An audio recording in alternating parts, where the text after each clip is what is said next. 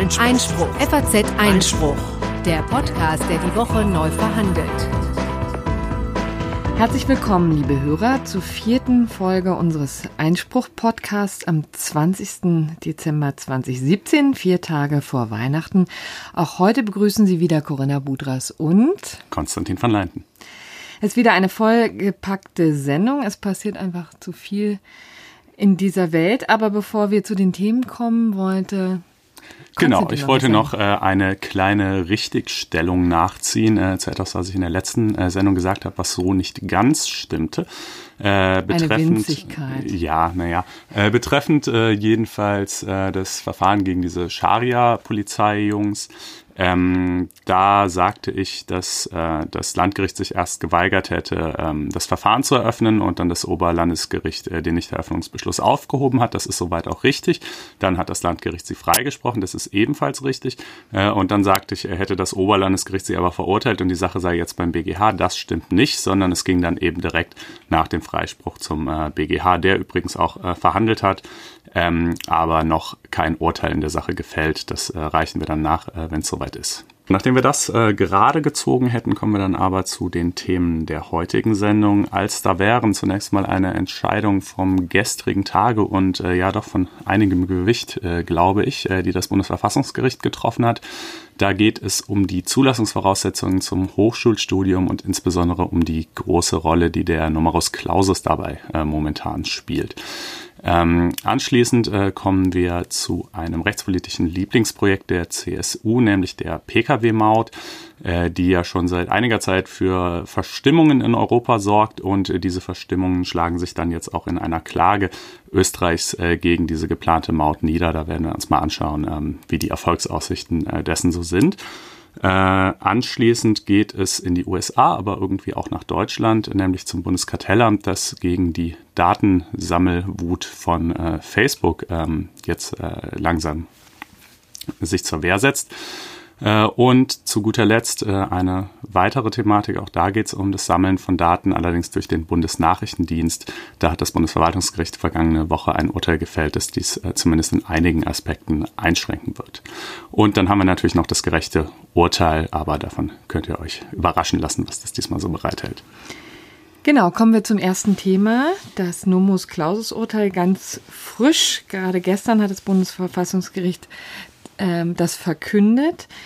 Es war schon lange erwartet worden, denn den Ummut über das Medizinstudium gibt es ja schon lange. Viel zu viele Bewerber, viel zu wenige Studienplätze. Ähm, das ist sozusagen die Grundproblematik. Auf jeden Studienplatz kommen etwa fünf Bewerber. Und es zählt vor allem Dingen die Abitur. Abiturnote. Und das Bundesverfassungsgericht, das vielleicht sagen wir gleich mal zu Anfang, hat eben festgestellt, das Verfahren, das relativ kompliziert ist, kommen wir gleich noch zu, in Teilen verfassungswidrig ist. Es verstößt nämlich gegen den Gleichheitsgrundsatz in Artikel 3 des Grundgesetzes und gegen die Berufsfreiheit in Artikel 12. Und die umfasst eben auch die Wahl des Studienplatzes. Also nun müssen 14 Landesgesetze, ein Bundesgesetz und ein Länderstaatsvertrag geändert werden. Und weil das alles eben auch sehr kompliziert ist, haben, ähm, der hat der Gesetzgeber jetzt Zeit, ähm, zwei Jahre Zeit, das zu tun. Wie hat das denn bisher funktioniert? Also tatsächlich ist es eben ein recht kompliziertes System. Wir haben rund 10.000 Medizinstudium in, äh, Studienplätze in ganz Deutschland und die werden nach folgendem System verteilt. Ähm, es gibt ähm, drei Hauptquoten. 20 Prozent werden rein nach den Abiturnoten vergeben. Also da kommen natürlich die Besten. Da braucht Zuge. man 1-0. Genau, da ne? braucht man, also nahe 1-0 sagt man immer, aber in vielen Fällen ist es eben exakt das.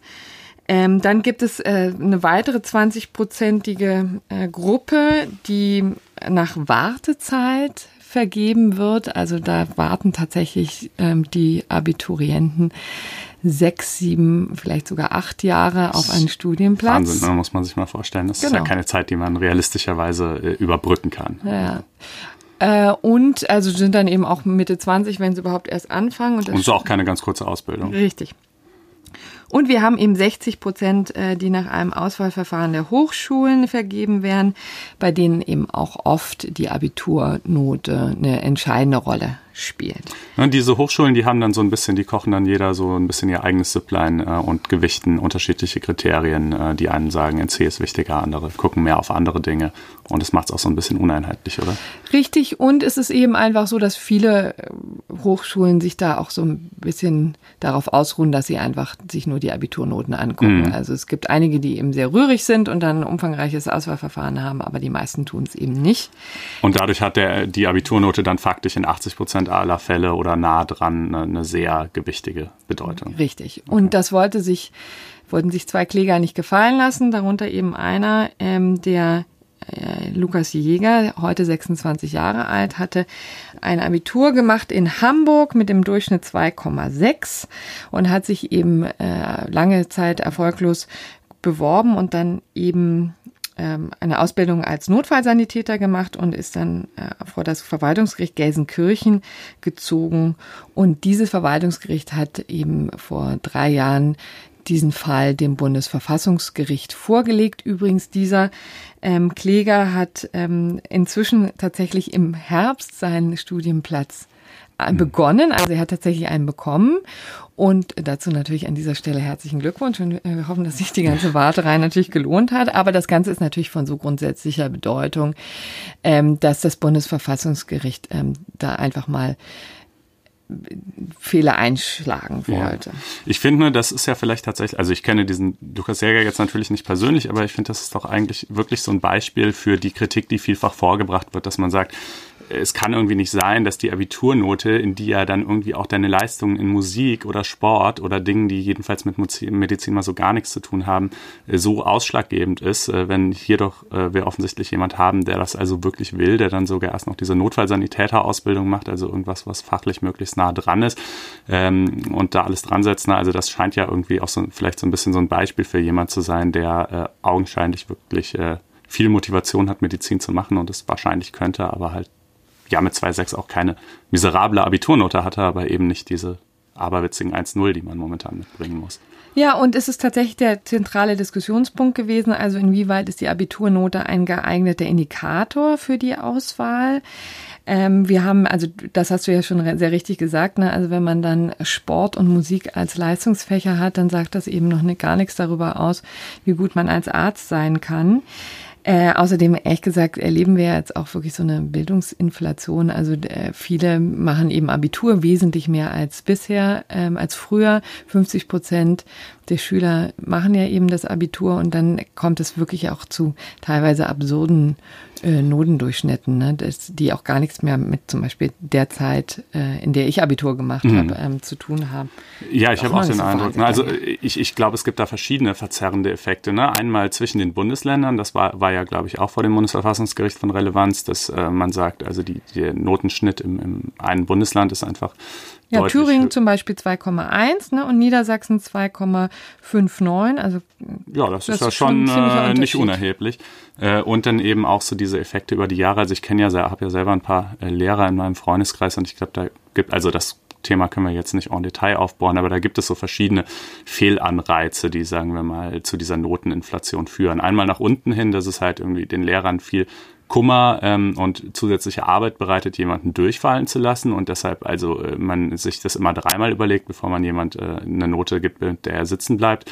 Äh, und umgekehrt nach oben raus, ja, das ist halt einfach so ein bisschen so diese Kuschelnotengebung Einzug hält und, und dann damit auch so ein, so ein gewisses Anspruchsdenken in der Hinsicht. Also das ist eine Sache, die man, die man sich vielleicht, die jetzt eher hochschul- oder schulpolitisch ist, aber die man sich mal grundsätzlich ähm, überlegen müsste. Genau, und die äh, Bundesverfassungsrichter haben das auch äh, diskutiert, äh, sind zu dem Schluss gekommen, dass die Abiturnote wichtig ist. Sie sei ein zuverlässiger Indikator dafür, ob jemand äh, erfolgreich ein Medizinstudium abschließen wird. Das ist jetzt ja auch ehrlicherweise nicht ganz von der Hand zu weisen. Also es wäre schon wirklich ein bisschen schräg, wenn sie jetzt gar keine Rolle spielen würde. Aber sie haben sie insofern eben eingeschränkt, die Rolle, als dass es bei weitem nicht der einzige Kriterium für den Zugang zum Medizinstudium sein dürfte. Denn der Arztberuf, so sagten die Verfassungsrichter, erfordere eben auch sozialkommunikative und empathische Kompetenz. Mhm. Ja, das ist natürlich auch wieder eine Frage, wie man die nun wieder nach weist. Aber das war eben ein zentraler Punkt. Ein zweiter Punkt war die maximale Wartezeit. Das hatten wir eben schon äh, andiskutiert, ne? die sechs, sieben, acht Jahre, die man da auf sein Studium wartet. Ähm, das ist jetzt gar kein äh, unzulässiges Kriterium, sagten die Verfassungsrichter, denn immerhin ist ja ziemlich deutlich daraus, dass jemand eine hohe Motivation hat. Wenn er tatsächlich, äh, ja gut, das ist natürlich eine, irgendwie eine unschöne Art, diese hohe Motivation nachweisen zu müssen, aber äh, immerhin, äh, solange es mehr Bewerber als Plätze gibt. Genau, Sitzfleisch sozusagen zahlt ja. sich aus. Aber es dürfe auch nicht zu lang sein, ne? denn wer zu lange warte, verlerne das Lernen. Auch da ist ja was dran. Mhm. Und deswegen haben die Richter jetzt äh, festgestellt, das müsste dann gedeckelt werden, womöglich eben bei vier Jahre. Aber jedenfalls muss es da eine maximale Wartezeit geben und danach hat man dann eben Pech gehabt, wenn es wenn es zu diesem Zeitpunkt noch keinen Studienplatz gibt. Also das heißt nicht, dass man nach vier Jahren automatisch auf jeden Fall einen kriegt. Ne? Nein, also. das auf gar keinen Fall. Das ist auch noch ein wichtiger Punkt, der hier deutlich wurde in dem Urteil. Die haben im Wesentlichen gesagt, äh, das Gericht hat im Wesentlichen gesagt, es gibt keinen Anspruch auf ein Medizinstudium. Das mhm. heißt, irgendwann ist es eben einfach auch mal vorbei und der Gesetzgeber ist nicht verpflichtet, alle Bewerber zu bedienen. Mhm. Ja, denn man muss ja auch ehrlicherweise sagen, das Studien, äh, Medizinstudium ist ein extrem teures Studium, ja, mhm. wesentlich teurer zum Beispiel als Jura. 32.000 Euro im Jahr kostet wohl ein Studienplatz und das muss man sich natürlich auch erstmal leisten können mhm. äh, als ähm, Bundesland. So, und das alles muss jetzt gesetzlich geregelt werden. Auch das ist nochmal ein ganz schöner Schlenker. Also wie gesagt, dieser Wildwuchs, den wir jetzt hier gesehen haben bei den verschiedenen Hochschulen, dem wird ein Ende gesetzt. Also es müssen klare Richtlinien her, zum Beispiel eben zur Vorauswahl. Ähm, es, wenn Auswahlgespräche stattfinden, müssen die auch standardisiert werden. Also als das, alles das sorgt eben dafür, dass die Vergabe künftig wohl transparenter laufen wird und die Ortspräferenz, die bisher eine ziemlich große Rolle gespielt hat, ist ganz klar verfassungswidrig. Denn bisher war es ja so, ne, man konnte einen Ort angeben, zum Beispiel Heidelberg und dann vielleicht auf dem zweiten oder dritten Platz eben Hamburg, was auch immer. Und München, ja. Mhm. Und wenn dann Heidelberg abgelehnt hat, war Hamburg ähm, beleidigt, dass man nicht auf dem ersten Platz äh, stand und hat deswegen schon rundweg äh, ein abgelehnt. Ich weiß jetzt übrigens nicht, ob bei, in Hamburg das tatsächlich so gewesen ist. Ja, ja, ja das, ist jetzt natürlich nur zu Veranschaulichungszwecken. Richtig. Ja. Und das geht natürlich einfach überhaupt gar nicht. Also da müssen diese Befindlichkeiten mhm, werden überwacht. Richtig, genau.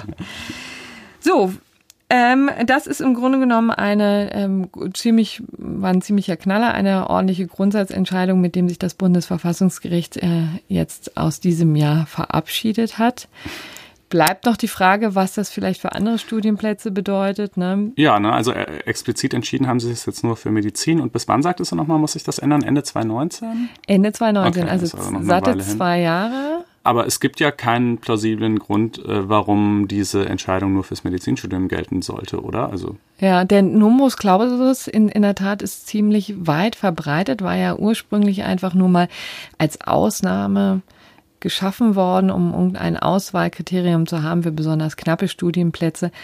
Aber ähm, der hat inzwischen grassiert der, ne? Also ja. jeder zweite Studienplatz hat Numerus Clausus. Nicht alle liegen bei 1,0, aber man wundert sich schon manchmal, ja. ne, wie hoch die sind. Und da kann man sich vorstellen, dass es ähm, in nächster Zeit da Änderungen gibt. Ja. Entscheidung so. von großer Tragweite und wir berichten euch dann, äh, was der Gesetzgeber jetzt konkret daraus macht. Ein bisschen Zeit hat er ja noch. Nun ganz anderes Thema, die Pkw-Maut. Lieber Konstantin, was hat sich da getan? Ja, da ähm, hat der Gesetzgeber schon etwas mehr Zeit gehabt, eine verfassungs- oder in diesem Fall vor allen Dingen europarechtskonforme äh, Regelung sich zu überlegen. Ähm, ob ihm das aber tatsächlich gelungen ist, ist äh, mindestens umstritten. Also man erinnert sich, äh, die CSU hat die Pkw-Maut so als ihr ganz persönlich wichtiges Anliegen ähm, eingebracht in die Koalitionsverhandlungen 2013. vier Jahre ist das schon her, da kann man ja, sich mal dran erinnern. Ne? Ja, ja, und die musste also gegen, gegen äh, allen Widerspruch und, und ähm, alle juristischen oder auch wirtschaftlichen Erwägungen, die vielleicht dagegen sprechen könnten, auf jeden Fall äh, durchgesetzt werden, ist es ja jetzt einstweilen auch, ähm, auch wenn sie noch nicht tatsächlich in Kraft ist. Äh, das soll übrigens äh, 2019 nach derzeitiger Planung soweit sein. Ähm, aber es gab auf dem Weg hierhin schon so ein paar kleinere Schlaglöcher äh, zu überwinden. 2015 ähm, wurde das Ganze konzeptionioniert. Dann ähm, muss so ein Gesetzentwurf ja der EU-Kommission vorgelegt werden. Notifizierungsverfahren nennt sich das, damit sie quasi schon vorab prüfen kann, äh, ob es da irgendwelche Einwände europarechtlicher Art gibt. Ähm, damals sagte die Kommission ja, in der Tat, äh, die gibt es. Denn ähm, die, das Mautmodell war im, im Prinzip, also es stand nicht drin, nur Ausländer zahlen die Maut, ja. Aber, ja, das wäre aber, wirklich allzu genau, frech gewesen. Genau, das, das wäre, also ne, um äh, vielleicht, äh, das wäre natürlich deshalb problematisch, weil äh, innerhalb der EU erstens Freizügigkeit und zweitens eben äh, das Verbot der Diskriminierung ähm, von äh, äh Mitgliedern anderer EU-Staaten gilt. Das heißt zu sagen, äh, Deutsche fahren kostenlos und, und Ausländer zahlen, das wäre ein ganz klarer Verstoß gegen das Diskriminierungsverbot. Aber man kann ja eben auch mittelbar diskriminieren. Ne? Genau. Sehr und indirekt. Ja, und so ganz doll viel Mühe, das zu verbergen, hat man sich hier eigentlich auch noch nicht mal gegeben. Ähm, das äh, gewählte Modell war dann zu sagen, ähm, wir führen die Maut ein, ähm, die ist äh, gestaffelt äh, nach ähm, Schadstoffklassen, nach Hubraum äh, der Fahrzeuge und es gibt da so verschiedene Vignetten, also eine Jahresvignette und dann ebenso für verschiedene kürzere Zeiträume. Und umgekehrt befreien wir, äh, also die muss erstmal jeder zahlen, Deutsche und äh, EU-Ausländer. Und die Deutschen befreien wir aber in exakt der Höhe, in der sie diese Maut zahlen von der Kfz-Steuer. Äh, was ja also wirtschaftlich genau den gleichen Effekt hat. Ähm, das wurde eben ähm, dann von der EU-Kommission äh, zunächst mal noch moniert, äh, dieses System. Und dann hat man so ein bisschen rumgeschachert und geguckt, ja, wie könnte man es irgendwie anders gestalten. Es wurde ein bisschen an den, an den Preisklassen und an, den, an der Dauer ähm, der, äh, der verschiedenen Vignetten äh, gedreht. Äh, das ändert aber natürlich an dem grundsätzlichen Problem erstmal gar nichts. Das macht es nur für die EU-Ausländer ein bisschen kostengünstiger oder ein bisschen erträglicher. Ähm, also die Bundesregierung ist ja schon drauf eingegangen, hat Änderungen gemacht, insbesondere auch so diese kurzfristigen Vignetten genau, eingeführt. Ne? Genau, diese, diese kurzfristigeren und da, da die Preise ein bisschen angepasst. Na, aber, aber das berührt natürlich trotzdem das Diskriminierungsproblem äh, zunächst mal nicht. Und äh, dann hat man sich eben noch darauf verständigt, dass die Entlastung für deutsche ähm, Autofahrer jetzt etwas anders aussehen soll. Die kriegen nämlich äh, nicht eins zu eins äh, das zurück, was sie zahlen, äh, sondern äh, sie kriegen unter Umständen auch mehr zurück. Das hängt äh, davon ab, was für, ein, was für ein Fahrzeug sie haben und wie umweltfreundlich das ist. Mhm. Es, Je umweltfreundlicher, deswegen mehr, desto mehr kriegt man zurück und, und desto weniger zahlt man auch, genau. Ähm, Oder beziehungsweise gar nichts. Ne? Also letztendlich hat man dann Gewinn, Gewinn gemacht. Genau, sozusagen. man exakt. Allerdings bleibt es dabei, dass jeder mindestens, auch wenn er die größte Dreckschleuder fährt, äh, mindestens äh, so viel Entlastung bei der Kfz-Steuer kriegt, wie er bei der Maut draufzahlt. Mhm. Ja, und diese Entlastung kommt natürlich nur Deutschen zugute, denn Ausländer zahlen ja keine Kfz-Steuer, also jedenfalls nicht in Deutschland. Ähm, und äh, deshalb stellt sich jetzt halt, äh, also die EU-Kommission hat sich dann mit diesen Anpassungen interessanterweise tatsächlich zufrieden gegeben, zum großen äh, Groll ähm, verschiedener anderer EU-Staaten, insbesondere Österreich und die Niederlande finden das so gar nicht gut. Die haben natürlich viel äh, Pendelverkehr nach und durch äh, Deutschland und sind dementsprechend äh, relativ stark davon betroffen. Und sollten ja auch getroffen werden, das muss man ja ehrlicherweise sagen. Ja, also ja, sowohl Österreich als auch Niederlande, gegen die richtete sich das schon. Ja, ja, ja. Und ähm, jetzt äh, stellt sich halt die Frage, wie ist das eigentlich äh, zu bewerten in, in seiner aktuellen Ausgestaltung? Ähm, der wissenschaftliche Dienst des Bundestags, interessanterweise anders als die EU-Kommission, ähm, sagt also doch auch diese derzeitige Lösung ist nach wie vor eine Diskriminierung. Ähm, aus dem ja, Argument, was ich ja gerade schon angedeutet habe, jeder kriegt halt mindestens 100 Prozent zurück und dass manche noch ein bisschen mehr zurückkriegen, ändert daran jetzt nicht wirklich was. Ähm, die Problematik ist halt, glaube ich, wie eng ist quasi der Konnex zwischen dieser Belastung einerseits und der Entlastung andererseits. Denn natürlich steht es Deutschland frei zu sagen, ähm, wir senken unsere Kfz-Steuer und steht auch frei, dem deutschen Staat auch frei zu sagen, wir senken die für manche mehr und für andere weniger, um irgendwie Anreize zu schaffen, sich äh, äh, umweltfreundliche Fahrzeuge zu kaufen. Wenn das jetzt zum Beispiel, sagen wir mal, schon vor äh, fünf Jahren beschlossen worden wäre mhm. und jetzt von der neuen Regierung kommt die, kommt die ähm, Maut, äh, dann hätte das zwar wirtschaftlich auch immer noch denselben Effekt, aber dann gäbe es halt diese ja. inhaltliche Verknüpfung nicht. Ne? Nur dadurch, dass man natürlich beide Gesetze genau gleichzeitig auf den Weg bringt, um das dann übrigens auch wiederum den deutschen Wählern verkaufen zu können, ähm, wird die Sache halt problematisch. Ja. Und, ähm, aber Eleganz ist nun mal auch nicht Kennzeichen eines deutschen Gesetzgebungsverfahrens. Nee, nee, nee. Und auch, auch nicht, äh, ja, generell nicht immer des äh, politischen Betriebs. Aber naja, jedenfalls jetzt hier äh, freie Fahrt für freie Nationalstaaten, meinte die EU äh, zunächst mal. Und ähm, die, äh, ja, Österreich äh, klagt jetzt eben dagegen. Die Niederlande wollen sich der Klage anschließen. Äh, was am Ende dabei rauskommt, äh, wird man sehen. Ähm, die also man kann jetzt mal zusammenfassen, äh, vielleicht an dieser Stelle, ne? das Ganze ist komplizierter geworden, wesentlich komplizierter. Also ich könnte jetzt ehrlich gesagt nur, das ist wunderschön zusammengefasst, aber das dann wirklich dann mal frei äh, zu äh, darzulegen, ist natürlich auch ähm, durchaus eine Schwierigkeit, mhm. das sozusagen für die Fußgänger zu erklären. Es ist komplizierter geworden, es bringt wirtschaftlich wahrscheinlich nicht so wahnsinnig viel, wenn jetzt tatsächlich sogar Leute begünstigt werden. Ne? Ja, also die Hoffnung ähm, liegt darin, dass es so einen mittleren dreistelligen Millionenbetrag bringen soll jährlich, aber das ist natürlich sehr umstritten und es gibt da ganz unterschiedliche Rechnungen zu. Äh, man muss ja natürlich auch erstmal eine, erstmal mit einigem infrastrukturellem Aufwand verbunden, dieses Kontrollsystem überhaupt zu errichten und so weiter. Ähm, der ADAC beispielsweise ist auch vehement dagegen. Also es gibt auch viele, wir haben jetzt nur die juristischen Argumente aufgezählt. Ne? Es gibt auch noch viele andere Gründe. Der ADAC rechnet zum Beispiel vor, dass wenn auch nur 20 Prozent des ausländischen Verkehrs äh, ähm, auf äh, andere Straßen ausweichen sollte äh, als Autobahnen, dass dann mit erheblich mehr Unfällen zu rechnen sei, weil Autobahnen eben vergleichsweise sicherer sind. Ähm, das ja im Übrigen schließlich über die Mineralölsteuer, also sprich die Steuer, die beim Tanken äh, auf das Benzin anfällt, äh, eigentlich äh, der Staat sowieso schon ganz erhebliche Einnahmen hat und die übrigens auch wiederum durchaus nicht zu 100 Prozent, äh, sondern zu weniger als 50 Prozent, sagt der DAC, überhaupt in äh, den Ausbau von Straßen und Ähnlichem steckt äh, und dass das also deshalb auch irgendwie wirtschaftlich ähm, eigentlich nicht so sinnvoll sei und politisch äh, für äh, schlechte mhm. Stimmung sorge. Äh, aber nun ja, man, äh, jetzt soll ja. es jedenfalls mal sein. Und jetzt haben wir eben auch noch ein großes äh, Verfahren am Hals zu diesem Punkt, was eigentlich übrigens ein bisschen schade ist, damit können wir es jetzt auch beschließen, aber vielleicht das nur mal als Hinweis, weil letztendlich gegen eine Pkw-Maut kann man, kann, kann man ja auch gute äh, Gründe finden, ne? denn die Straßeninfrastruktur kostet nun mal einfach unfassbar viel. Mhm. Und es wäre ja auch sinnvoll, dass die Menschen dafür zahlen, die die nutzen. Mhm. Da schließe ich mich auch gar nicht aus, aber so wie es gelaufen ist, ist es schlecht Scheint gelaufen. Es, äh, wenig. Kommen wir nun zum dritten Thema, das Kartellamt gegen Facebook.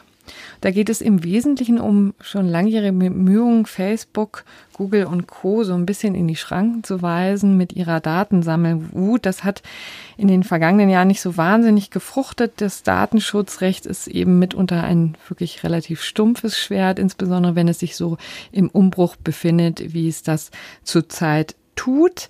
Aber das Bundeskartellamt hat sein Fable für Facebook entdeckt im Jahr 2016 und ähm, ermittelt in dieser Sache. Und wir dachten, das sehen wir uns mal an, weil es doch ganz interessant ist, ähm, wie da zum ersten Mal Datenschutz und Kartellrecht ineinander greifen. Also vielleicht nochmal zur Rekapitulation. Das Kartellamt hat ja mehrere Möglichkeiten, gegen Unternehmen vorzugehen. Da haben wir einmal die Verfolgung von Kartellabsprachen. Ne? Das kennt man häufig. Die Fusionskontrolle, also wenn zwei Unternehmen ähm, zusammengehen, äh, gucken, ob die nicht einfach äh, marktbeherrschend sind äh, und da Zugeständnisse machen müssen. Und dann haben wir das Instrument der Missbrauchsaufsicht. Und darum geht es in diesem Fall. Also hier prüft das äh, Bundeskartellamt ganz explizit, ob Facebook seine Marktmacht missbraucht. Ähm, da hat es übrigens jetzt ähm, entschieden, es ist eine vorläufige Einschätzung, die das Bundeskartellamt gestern auch am ähm, Dienstag eben veröffentlicht veröffentlicht hat. Sehr ungewöhnlich. Ja, ich war ganz erstaunt, als ich äh, die Mail in meinem Postkasten sah. Ne? Normalerweise und äh, auch aus, glaube ich, äh, gut nachvollziehbaren Gründen wartet das Kartellamt und auch sonstige Kontrollbehörden ja ab, bis sie sich eine endgültige Einschätzung gebildet haben und dann eben entweder sagen, wir leiten jetzt hier ein Verfahren ein oder wir lassen es bleiben. Hier ist es ein bisschen anders. Ne? Die sagen jetzt, haben jetzt eigentlich nur gesagt, so bisher kommt uns das alles ein bisschen fishy vor, aber, ähm, aber noch haben sie keine Maßnahmen ergriffen, oder? Genau, also es ist eine Vor vorläufige Einschätzung, aber die ist ziemlich deutlich. Die sagen eben, dass was hier Facebook tut, das Sammeln und Verwerten von Daten aus Drittquellen außerhalb der Facebook-Seite ist missbräuchlich. So sagen sie vielleicht auch hier nochmal der explizite Hinweis. Es geht in diesem Verfahren nicht um die Daten, die Facebook in seinem System sammelt. Da hat, äh, haben ja die Nutzer dann auch umfangreiche allgemeine Geschäftsbedingungen und äh, nicht unterschrieben, aber ja, da irgendwie eingewilligt, unterklickt. Äh, es geht hier um explizit um die Daten, die Facebook sammelt, wenn man zum Beispiel Dienste benutzt wie WhatsApp oder Instagram, denn die gehören übrigens auch zum Facebook-Konzern. Äh, das ist immer wieder gut, vielleicht daran mal zu erinnern. Da ist der Datenverkehr ziemlich äh, uneingeschränkt, ganz mhm. offensichtlich. Aber, und ähm, das ist vielleicht vielen Nutzern unbekannt, ist das eben auch auf wenn man auf äh, Drittseiten im Internet surft, also die mit Facebook auf den ersten Blick gar nichts zu tun haben, kann es eben sein, dass Daten an Facebook weitergeleitet werden, nämlich immer dann, wenn sie einen Dienst von Facebook äh, nutzen, zum Beispiel diesen Like-Button, den ja viele von uns eben auch schon kennen, selbst wenn man da nicht drauf geht, es reicht, wenn der auf der Webseite ist, da, äh, die man aufruft, dass die Daten schon weitergeleitet werden oder wenn eben anderweitig äh, Facebook-Dienste genutzt werden, das ist irgendwie dieses Facebook Analytics oder auch, dass man sich über Facebook einloggen kann, das gibt's ja auch. Genau, häufiger. Genau, Login with Facebook, ja, das ist natürlich auch alles, äh, sind ja auch alles ganz praktische Services mitunter, aber eben auch Möglichkeiten, äh, Daten abzufischen, selbst ohne, dass die Leute sich unmittelbar auf der Plattform bewegen. Ich glaube, man muss an der Stelle vielleicht so zur Einordnung auch nochmal dazu sagen, dass das jetzt gar nichts so ganz doll Außergewöhnliches ist. Ne? Also äh, es gehört inzwischen zur Struktur und Funktionsweise des Internets oder jedenfalls der meisten halbwegs modern gestalteten Webseiten dazu, äh, dass es ganz viele interaktive Elemente und, und eingebetteten Content von ähm, Drittanbietern gibt. Ne? Das, sind, das können eingebettete Videos von YouTube oder von Vimeo sein. Äh, das können irgendwelche kleinen Widgets sein. Das kann eben der Facebook-Like-Button sein. Äh, und das ist mit Sicherheit häufig so, dass äh, die diese, diese, ähm, diese kleinen eingebetteten Elemente dann eben auch Daten erfassen und an ihr jeweiliges Unternehmen weiterleiten. Da ist Facebook jetzt also wahrlich nicht alleine mit, äh, aber es ist natürlich einfach irgendwie so ziemlich der größte Player oder jedenfalls einer der größten Player und deshalb jetzt ähm, derjenige, den sich das Bundeskartellamt da mal äh, zur Brust nehmen will. Womit wir auch bei dem Problem der Marktmacht wären. Ne? Also die, mhm. da sieht das Bundeskartellamt gar keine äh, Probleme. Ne? Facebook hat hier in Deutschland 30 Millionen Nutzer äh, und ähm, hat ein ziemliches Quasi-Monopol. Ja. 90 Prozent der Nutzungsanteile, äh, da macht sich Facebook, das ist dann auch ja, immer ganz rührend. Ist, ist nicht mehr so angesagt. Nee, leider nicht. Das äh, ist dann immer ganz rührend, wie die Unternehmen dann versuchen, sich klein zu reden, ne? wenn die Behörden bei ihnen an äh, die Tür klopfen. Ne? Die sagen, Facebook sagt, das ist ja gar nicht so marktbeherrschen. Beliebtheit. Ja auch singen. genau. Beliebtheit ist nicht gleich Dominanz. Ja, es muss ja nicht jeder Mitglied sein und so. Es gibt auch andere Netzwerke wie Snapchat. Das alles scheint ähm, das Bundeskartellamt nicht zu überzeugen.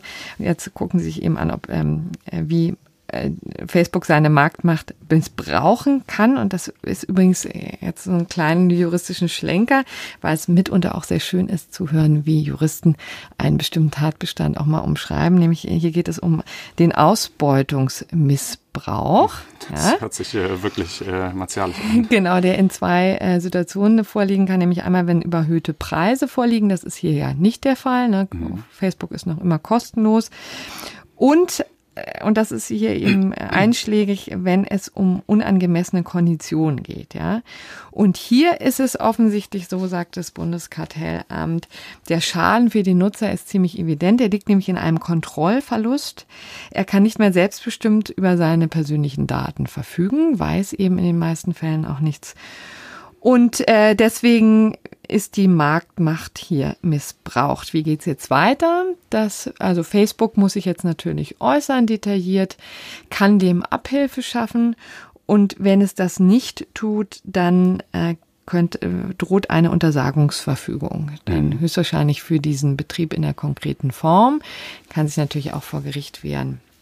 Wird man alles sehen. Also, wie gesagt, jetzt hier. Das dürfte sich natürlich noch ganz schön lange hinziehen und jetzt mal so ganz ernstlich, dass Facebook irgendwie den Betrieb in Deutschland einstellen müsste. Ich glaube, dahin wird es nicht kommen. Vielleicht könnte man ja auch. Nee, aber nur sozusagen in diesem Bezug mit dieses Daten. Okay, ja, ja, in, in, ja, aber selbst da werden sie sich natürlich mit Händen und, und Füßen wehren, haben da ja einige Routine drin. Ich könnte mir auch diese, wie wir gerade schon sagten, etwas unkonventionelle ähm, Vorankündigung des Bundeskartellamts so ein kleines bisschen dahin erklären. Das ist jetzt allerdings nur eine These, ich weiß es nicht, ähm, dass man quasi hofft, vielleicht Facebook so ein bisschen zu einem Einlenken bewegen zu können, ohne jetzt dieses gesamte juristische Verfahren durchlaufen zu müssen. Ähm, denn das würde sich äh, absehbar hinziehen und sehr, sehr streitig werden. Ja. Genau, also dann werden wir jetzt eben einfach sehen, wie, wie das in Zukunft weitergeht und kommen jetzt zu einem artverwandten Thema, auch wenn es eben nicht Facebook ist, sondern der BND, der ja. da in der in Kritik stand. Richtig, auch da äh, geht es um Datensammelei, allerdings äh, diejenige Art, bei der man äh, gar nicht erst irgendwelche AGB anklicken könnte und der man sich auch nicht entziehen kann, sondern entweder man, man geht ins Netz oder eben auch nicht, aber man hat darauf nicht wirklich Einfluss, solange man überhaupt moderne Kommunikationsmittel irgendwie benutzt. Also der BND, der Bundesnachrichtendienst, ist bekannterweise für die ähm, Auslandsüberwachung äh, zuständig, äh, also sprich Kontakte im und ins Ausland. Ausland. Ähm, und äh, sammelt da auf ganz verschiedenen Wegen und in verschiedensten Datenbanken alle möglichen Daten. Äh, geklagt wurde jetzt konkret gegen das Sammeln von oder vielmehr das Speichern äh, von Metadaten über Telefonate ins Ausland, äh, von Deutschen ins Ausland. Dazu muss man mal erklären, vielleicht, was Metadaten sind in diesem konkreten Zusammenhang. Genau, Metadaten sind nicht der eigentliche Inhalt des Telefonats, ähm, was die Leute da so besprechen, sondern die betreffen mehr so die Parameter rundherum. Also sprich, ähm, welche Telefonnummern waren da involviert, aus welchen ähm, Mobilfunkzellen, sofern es Mobilfunknummern waren, haben die angerufen, um wie viel Uhr fand das statt. Ähm, genau, solche Dinge eben. Jetzt denkt man erstmal, na, das ist ja irgendwie äh, gar nicht so sonderlich ähm, wild, äh, aber das äh, trügt. Ne? Also wenn man äh, genug Metadaten über jemanden hat, ähm, das sind, können ja beispielsweise auch Standortinformationen sein und dergleichen, dann kann man halt tatsächlich ein äh, akkurates Bewegungsprofil von demjenigen erstellen. Man kann halt das komplette Netzwerk von, von Leuten quasi ähm, sichtbar machen, mit denen er irgendwie äh, kommuniziert hat, auch wenn man nicht weiß, worüber. Aber ne, wenn ich stets weiß, wo du bin und mit, bist und äh, mit wem du sprichst, dann weiß ich jedenfalls schon äh, nicht alles, aber doch eine Menge über dich. Mhm. Ähm, Genau, und also das erschreckt eben viele. Wer hat jetzt hier eigentlich konkret geklagt? Äh, geklagt äh, haben zum einen der Berliner Rechtsanwalt äh, Nico Herting, der in dieser Sache also sehr rührig und sehr engagiert ist. Der führt schon seit 2014 äh, verschiedene Verfahren gegen den BND, auf die wir gleich auch nochmal zu sprechen kommen werden. Unter anderem eben dieses. Und äh, geklagt hat er hier zusammen mit dem Verein Reporter ohne Grenzen. Beide machen halt geltend, dass sie auch viele Kontakte ins Ausland haben, äh, berufsbedingt und äh, dass also mit einiger Wahrscheinlichkeit äh, der BND da eben äh, auch ihre Gespräche oder in dem Fall eben ihre Metadaten abficht. Und ähm, der BND hat die ganz interessante Argumentation äh, vertreten, zu sagen, also das ist alles überhaupt äh, nicht wild und zwar mhm. schon deshalb nicht, äh, weil diese Metadaten keine personenbezogenen Daten seien und deshalb auch äh, datenschutzrechtlich nicht äh, sonderlich ähm, relevant. Das äh, allerdings ist eine ziemlich steile These, mit ja, der der BND wahrscheinlich ziemlich alleine dasteht. Ne? Genau, also das ist inzwischen auch schon höchstrichterlich anders entschieden und äh, aus genau den Gründen, die ich gerade schon dargelegt habe. Ne? Das Einzel ein einzelnes Metadatum sagt jetzt vielleicht nicht so viel aus, aber äh, in der Summe und wenn man die in so einer Datenbank zusammenführt und Querverbindungen herstellen kann und so weiter, dann äh, ist das mit Sicherheit äh, jedenfalls mal ähm, äh, persönlichkeitsrelevant. Und äh, das Bundesverwaltungsgericht hat jetzt gesagt, na ja, also im, im äh, G10-Gesetz, das äh, ist insoweit das einschlägige Gesetz, benannt nach dem Fernmeldegeheimnis in Artikel 10 Grundgesetz, ähm, ist schlicht und ergreifend nicht vorgesehen. Also da ist zwar vorgesehen, dass ihr diese Metadaten in dem Moment, wo sie anfallen, ähm, irgendwie angucken und, und auswerten dürft, aber ihr dürft sie nicht langfristig speichern und in dieser Datenbank Veras hieß die ähm, zusammenführen. Da ist einfach keine Ermächtigungsgrundlage für vorhanden und äh, dementsprechend äh, müsst ihr das einstellen. Und Müssen die die äh, dürfen die die nicht langfristig speichern oder gar nicht speichern? Äh, ja, im Prinzip gar nicht. Also die dürfen sie halt, ich meine, in dem Moment, wo sie anfallen, irgendwie angucken. Das ist ja quasi ein kurzes Zwischenspeichern, wenn du so willst. Aber hm. sie dürfen da keine, keine derzeit jedenfalls keine äh, Datenbank draus zusammenbauen. Und das dürfte natürlich gerade das Interessante sein, denn ne, wenn du eine Nummer hast von jemand, der irgendwie vielleicht Gefährder ist, äh, dann willst du natürlich wissen, mit welchen anderen Leuten hat der telefoniert, mit welchen anderen Leuten haben die wiederum telefoniert. Jetzt heißt es übrigens, das muss man ähm, zur Ehrenrettung des BND mal dazu sagen, dass die Nummern in dieser Datenbank äh, auch nochmal anonymisiert seien. Also sprich, dass die eigentlichen Num Num Telefonnummern gar nicht drin gestanden hätten.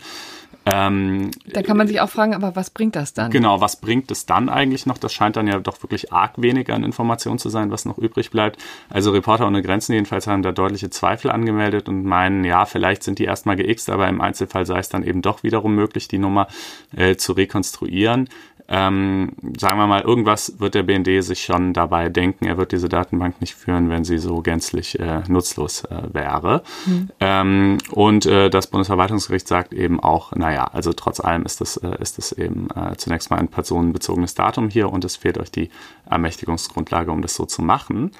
Ähm, jetzt wird man natürlich sehen müssen, äh, welche Konsequenzen das tatsächlich mhm. hat. Also der, der Bundesnachrichtendienst ist wahrscheinlich jetzt lichterloh empört und sieht sich drakonischer äh, ja, der, der, Maßnahmen beraubt. Äh, der Bundesnachrichtendienst ähm, äh, antwortete mir jedenfalls auf eine, ich habe ihm eine Presseanfrage geschickt mit so, so ein paar Fragen, äh, wie man das jetzt äh, bewertet und, und ähm, welche Konsequenzen das hätte. Die Antwort fiel sehr schmallippig aus, äh, sagen wir mal. Also man, man warte ab, bis die Entscheidung im Volltext vorliegt und äh, könne sich im Übrigen nicht äh, weiter dazu äußern, aber begeistert äh, wird man sicherlich nicht sein.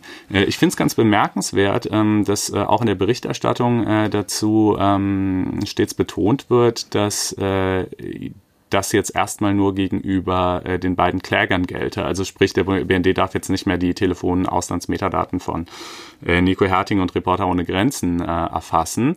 Ähm, Was ja juristisch formal juristisch ja richtig ist. Genau, weil so eine Entscheidung inter partes wirkt, aber gerade im öffentlichen Recht gilt für die Verwaltung, äh, zu der ja auch der BND gehört natürlich der Grundsatz der Bindung an Recht und Gesetz. Und wenn ich halt eine Maßnahme habe, der es an der Ermächtigungsgrundlage fehlt, dann fehlt es mir natürlich auch genauso an der Ermächtigungsgrundlage gegenüber jedem weiteren Bürger. Und dann ist es halt eine, eine Selbstverständlichkeit, äh, dass man das einstellt, eigentlich.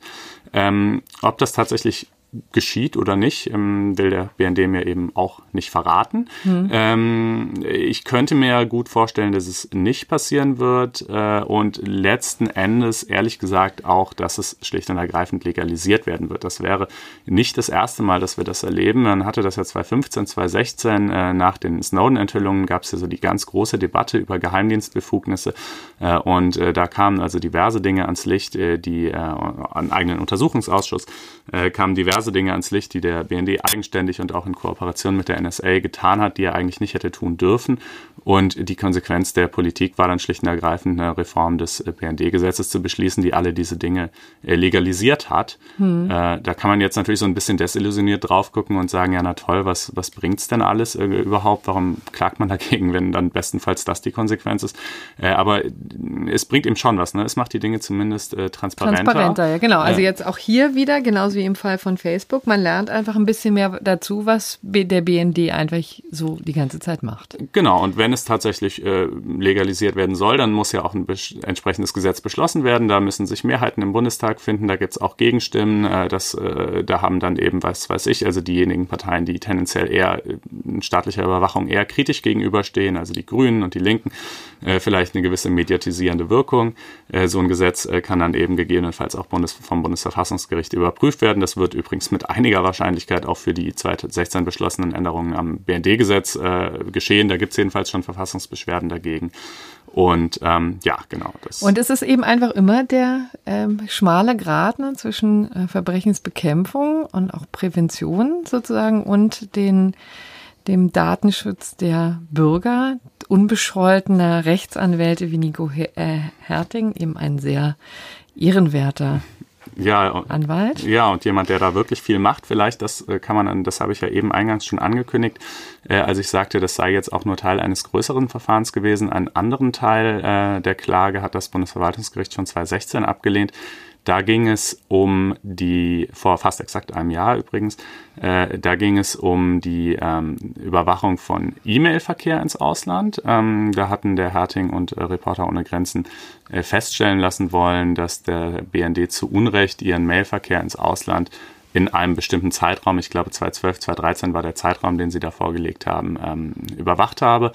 Und es gab auch eine sehr lange und, und sehr ähm, engagierte Verhandlung und letztlich wurde das aber abgewiesen, weil das Bundesverwaltungsgericht sagt, na ja, ihr könnt ja gar nicht nachweisen, dass eure Mails ähm, tatsächlich unter denjenigen waren, die der BND überwacht hat. Der überwacht ja nicht alle Mails, die ins Ausland gehen, sondern tatsächlich sogar nur einen erstaunlich kleinen Prozentsatz. Und ähm, wahrscheinlich auch aus Kapazitätsgründen. Genau, auch aus Kapazitätsgründen. Und ähm, daraufhin sagen, sagen die Kläger, na ja, aber das ist ja, ihr, war, ihr fordert hier ja irgendwie einen, einen, einen Grad der Substanzierung von uns, den wir schlicht nicht erbringen können. Normalerweise müsste es dann Beweiserleichterungen geben. Wir haben ja einfach keinen Zugang auf die Datenbanken des BND. Äh, das können wir nicht beweisen und deshalb ist hier indem das aber eben nun mal gefordert wird vom Bundesverwaltungsgericht, äh, unser Recht auf rechtliches Gehör verletzt ähm, und äh, klagen mit diesem Argument nun wiederum vor dem Europäischen Gerichtshof für Menschenrechte seit November diesen Jahres. Also äh, man sieht, das spielt sich an etlichen Fronten ab und ähm, ja, dürfte auf jeden Fall auch in Zukunft noch spannend werden. Hm. Kommen wir jetzt also zu unserem letzten Punkt, dem gerechten Urteil, mit dem wir normalerweise versuchen, einen recht launigen Kontrapunkt zu setzen und das Ganze vielleicht auch etwas humorvoll abzubinden. Das gelingt nicht immer, denn gerechte Urteile sind manchmal auch etwas schwer. Konstantin, was haben wir heute? Ja, also lustig ist es wahrlich nicht, äh, gerecht äh, aber wohl schon. Äh, eine ganz bemerkenswerte Entscheidung, wie ich fand, des Landessozialgerichts Baden-Württemberg. Da hat eine Frau geklagt, die gerne eine sogenannte Beschädigtenrente nach dem Opferentschädigungsgesetz in Anspruch nehmen möchte. Was verbirgt sich denn dahinter? Ja, das Opferentschädigungsgesetz ähm, soll eben Leuten helfen, die Opfer einer Straftat geworden sind.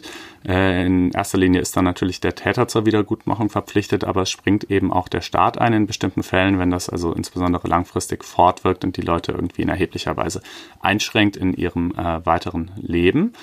Und was ist dieser Frau passiert? Ähm, Sie wurde äh, vor einigen Jahren schon, ich meine 2010 war es, bin gerade nicht ganz sicher, aber jedenfalls wurde sie äh, auf dem Heimweg ähm, vergewaltigt äh, von ja, einem Mann, ähm, hat dann dabei auch noch einen äh, Asthmaanfall erlitten, muss also irgendwie alles ziemlich fürchterlich gewesen sein.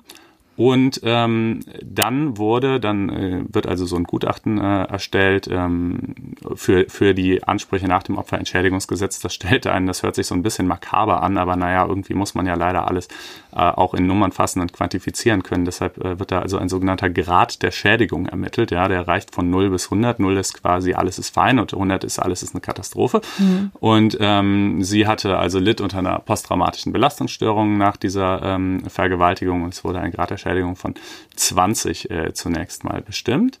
Ähm, und, in, und inwieweit ist dieser Grad denn wichtig? Was entscheidet der? Äh, der entscheidet ähm, zum einen über die Höhe äh, der Ansprüche nach dem Opferentschädigungsgesetz und auch äh, zum Teil darüber, ob überhaupt Ansprüche bestehen. Also diese Rente zum Beispiel gibt es erst ab einem Grad der Schädigung von 30. Und äh, sie eben 20 lag also ziemlich deutlich darunter. Ja, genau. Also und ähm, damit hätte sie also zunächst mal jedenfalls keinen Anspruch gehabt. Äh, dann folgte naturgemäß oder weil man den, den Täter eben hat ermitteln können, ein Strafverfahren gegen selbigen. Mhm. Äh, und äh, das ist nun also in einer Art und Weise offensichtlich abgelaufen, die äh, für das Opfer hochgradig unerfreulich war. Äh, Wie es ja so häufig heißt, also das, das ist wahrscheinlich kein Einzelfall, aber hier war es eben auch ganz besonders schlimm. Mhm. Ja, also ne, es ist eigentlich ist ja Opferschutz und und sozusagen Wiedergutmachung und und ähm, irgendwie Aufarbeitung für Opfer inzwischen eine hohe Maxime im Strafprozess. Manche beklagen auch, dass es in Teilen zu weit ginge. Naja, ich würde sagen, dass das kommt halt wirklich einfach ganz enorm auf die Handhabung durch den einzelnen Richter an. Ähm, äh, angestrebt wird das schon, aber gelungen ist es hier ganz offensichtlich nicht, äh, denn es sind folgende zwei Dinge passiert. Erstens, äh, es wurde eine Verständigung, also sprich ein Deal äh, geschlossen. Äh, der Täter hat gestanden und bekam dann zwei Jahre auf Bewährung. Das ist das Höchstmaß, was man an Strafe auf Bewährung verhängen kann. Ähm, das ist natürlich für den Sachverhalt ne, auf dem Heimweg im Dunkeln vergewaltigt na, natürlich ein ziemlicher Klopper. Ne? Ja. Also das ist viel, ähm, viel weniger hätte er davon wirklich nicht bekommen können. Ne? Es ist halt einfach Ja, also das, das ist schon, ist schon, ist schon bemerkenswert, dass man äh, da mit Bewährung davonkommt. Jetzt muss man natürlich fairerweise dazu sagen, wir kennen das Verfahren nicht, wir wissen nicht, vielleicht war der Mann vorher komplett unbestraft, vielleicht gab es irgendwelche mildernden Umstände, die das Gericht zu seinen Gunsten in Rechnung hat stellen können. Jedenfalls sagt auch das Landessozialgericht, zu dem wir gleich zurückkommen werden, jetzt nicht, dass, dass dieser Deal irgendwie rechtswidrig gewesen sei. Ja, man durfte das schon so machen, aber äh, es ist natürlich bemerkenswert und es ist eben also, dass äh, die Frau empfand das als zusätzlich äh, traumatisierend, dass der faktisch als, als freier Mann da rausgegangen ist. Ähm, denn so ist es ja, ne? Letztendlich, natürlich hat er jetzt Bewährungsauflagen, aber er saß wahrscheinlich keinen Tag im Gefängnis. Er saß vorher in Untersuchungshaft, okay. muss man sagen, kurze Zeit, aber wurde dann eben nach dem Deal entlassen.